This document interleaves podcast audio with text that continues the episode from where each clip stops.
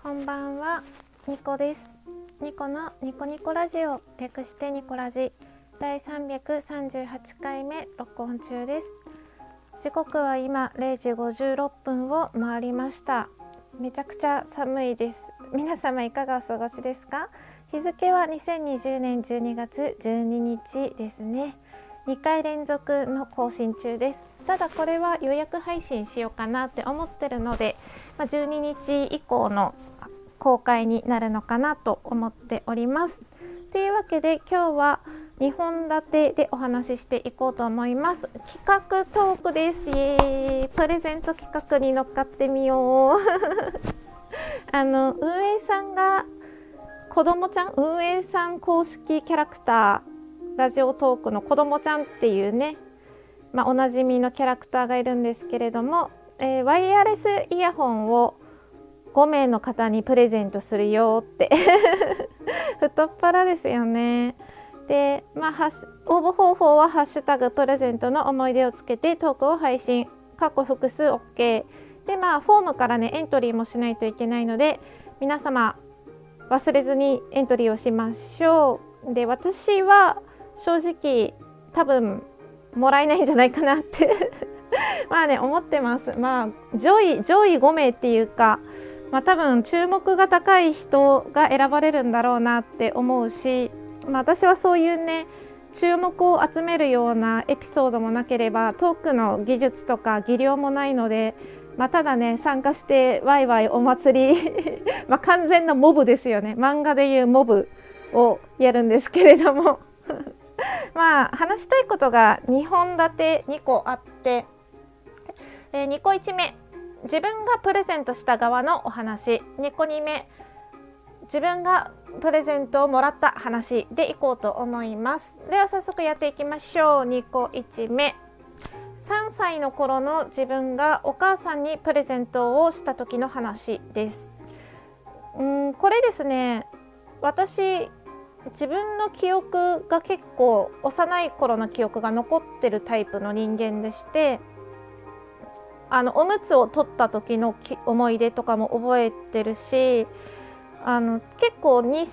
歳ぐらいからの記憶があるんですよね。でこれを言うとたまにびっくりされるんですけれども、まあ、すごくねあの詳細に覚えてるわけじゃなくて断片的に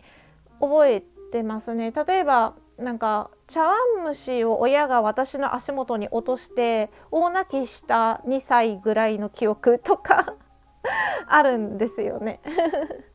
で私ですね多分3歳か4歳の頃に母の日にですねプレゼントをお母さんにあげたんですよ。でそれが何のプレゼントかだったかっていうと当時ですねボロい団地に住んでましてで団地の下にですねちっちゃい花があの咲いてまして名前が分かんないんですけど白白い花びらで真ん中が黄色のやつですね。でその白のちっちゃな花を3つぐらい朝ね摘みに行ってで画用紙っぽいようなあ違う画用紙じゃない。あのチラシの裏だ。チラシの裏に「お母さんへ」って手紙を書いていつもなんか「ありがとう」みたいなねご飯美味しいご飯をありがとうみたいな 感じのこととお母さんのね似顔絵を描いて似顔絵って言っても顔になってるかなってないかよくわかんないような まあ、子供がよく描く絵ですね幼稚園とかに飾ってあるようなそういう絵を描いて母にですねあのお母さんありがとうってことでプレゼントしたんですよ。うん、で私は、まあ、ちょっと年が離れた兄がいまして、ま、私が3歳ぐらいの時兄はもう小学学生ぐらいだったので兄はなんか自分でねお小遣いを貯めたお小遣いを貯めてお花を一輪あげたりとかしてたんですよだから結構立派なプレゼントですよね。まあ、それに比べて、まあ、私はその辺の草を 草っていうか、まあ、花なんですけど3つ摘んででまあチラシに書いた手紙を渡すっていうねちょっとみすぼらしいあのプレゼントだったんですけれどもまあ、誰に言われたわけでもなく自発的にね母にプレゼントを送ったのが多分初めて3歳の時に送った記憶があります。で母はあのすごくそれをびっくりしててですねあの母の日っていうのをこの子は知ってるんだっていうのも多分びっくりしてましたしで泣いたんですよね私の目の前で。で母が私の目の前で泣くっていうのはそれ以来見たことがなくて正直。あ、まあ、結婚式の時は泣いてくれたんですけど。で私は子供ながらにちょっとびっくりしたんですけどまあ大人になってねいろんな親孝行をしてきたんですけど、まあ、旅行に連れて行ったりとかね自分のお金で全部出して旅行に連れて行ったりとかテレビを買ってあげたりとかね大型の。まあいろいろな親孝行をしてきたけど3歳の頃の何でもないあのプレゼントに勝てる贈り物はもう二度とできないんじゃないかなって思います。うん、母を喜ばせたいっていう一心だったのが多分3歳の自分で多分その大人になったら豪華なプレゼントとか豪華な経験とかをお金でさせてあげることはできるけど心を動かすことってなかなか難しいんですよね。うん、だからあの時以上に母の心を動かせるプレゼントはもう自分はできないんじゃないかなって思っています。次行きましょう。2個人目。捨てられないマニキュアの瓶ですね。これは私がもらったプレゼントのお話です。一六さんですね無駄に少年超えの人が好きにしゃべるラジオの一六さんがまだラジオトークにいた時に2回会ったことがあるんですよ私は。で初めて会った時ですねそれがまあ2018年だったんですけれども初めて会った時にマニキュアをくれたんですよ一六さん某ブランドの。私びっくりして、まあ、私ねなんか食べ物系のお土産を買っていってて で多分あの聞いたんですよお土産を買う時に一六さんに「一六さんこれ食べれます?」とか「好きですか?」とか聞いたから気を使って一六さんも私にプレゼントを用意してくださったと思うんですけどあのすごくね可愛らしい桜色のマニキュアをくれてめちゃくちゃ嬉しくてしばらく飾ってたんですけどせっかくだから使おうと思って使ってもうね空っぽになっちゃったんですよ。でも今でも捨てれずにいます。なんかそれが私と一六さんの唯一のつながりっていうか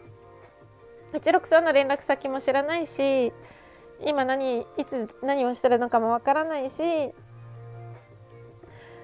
ただラジオトークでしかつながってなかったから分かんないうん何もできないんですけれどもその瓶だけがなんか物として残ってる唯一のもの なんですよね。記憶の中には一六さんの回とか残ってるし一六さんが話をしたこととかも覚えてるけど記憶っていうのはやっぱりだんだん薄れていくから形がないものなので形がないからこそ永遠に残るって言えば残るんですけど幻みたいなものですよね。だからまだ一六さんにもらったマニキュアの瓶はずっと捨てれずにいます。今でもなんか一六さんの話をするとちょっと泣いちゃう。一六さんがいつも私はまた2個を泣かせてしまったのかってツイートしたりラジオで言ってたことをすごくすごく思い出しますね。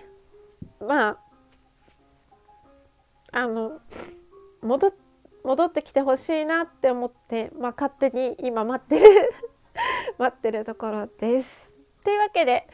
まあ、私の中でなんかプレゼントの思い出って言ったらこれだなって思ったので、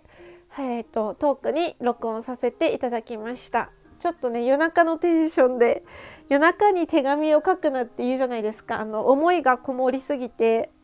メルヘンチックになるからメルメンヘラ？わかんないけど。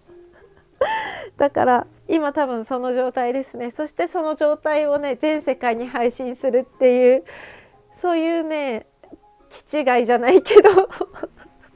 恥をさらすじゃないけど一回振り切ってみました。なんかこういう配信があってもいいんじゃないかなって思って。それこそねラジオトークを始めた頃って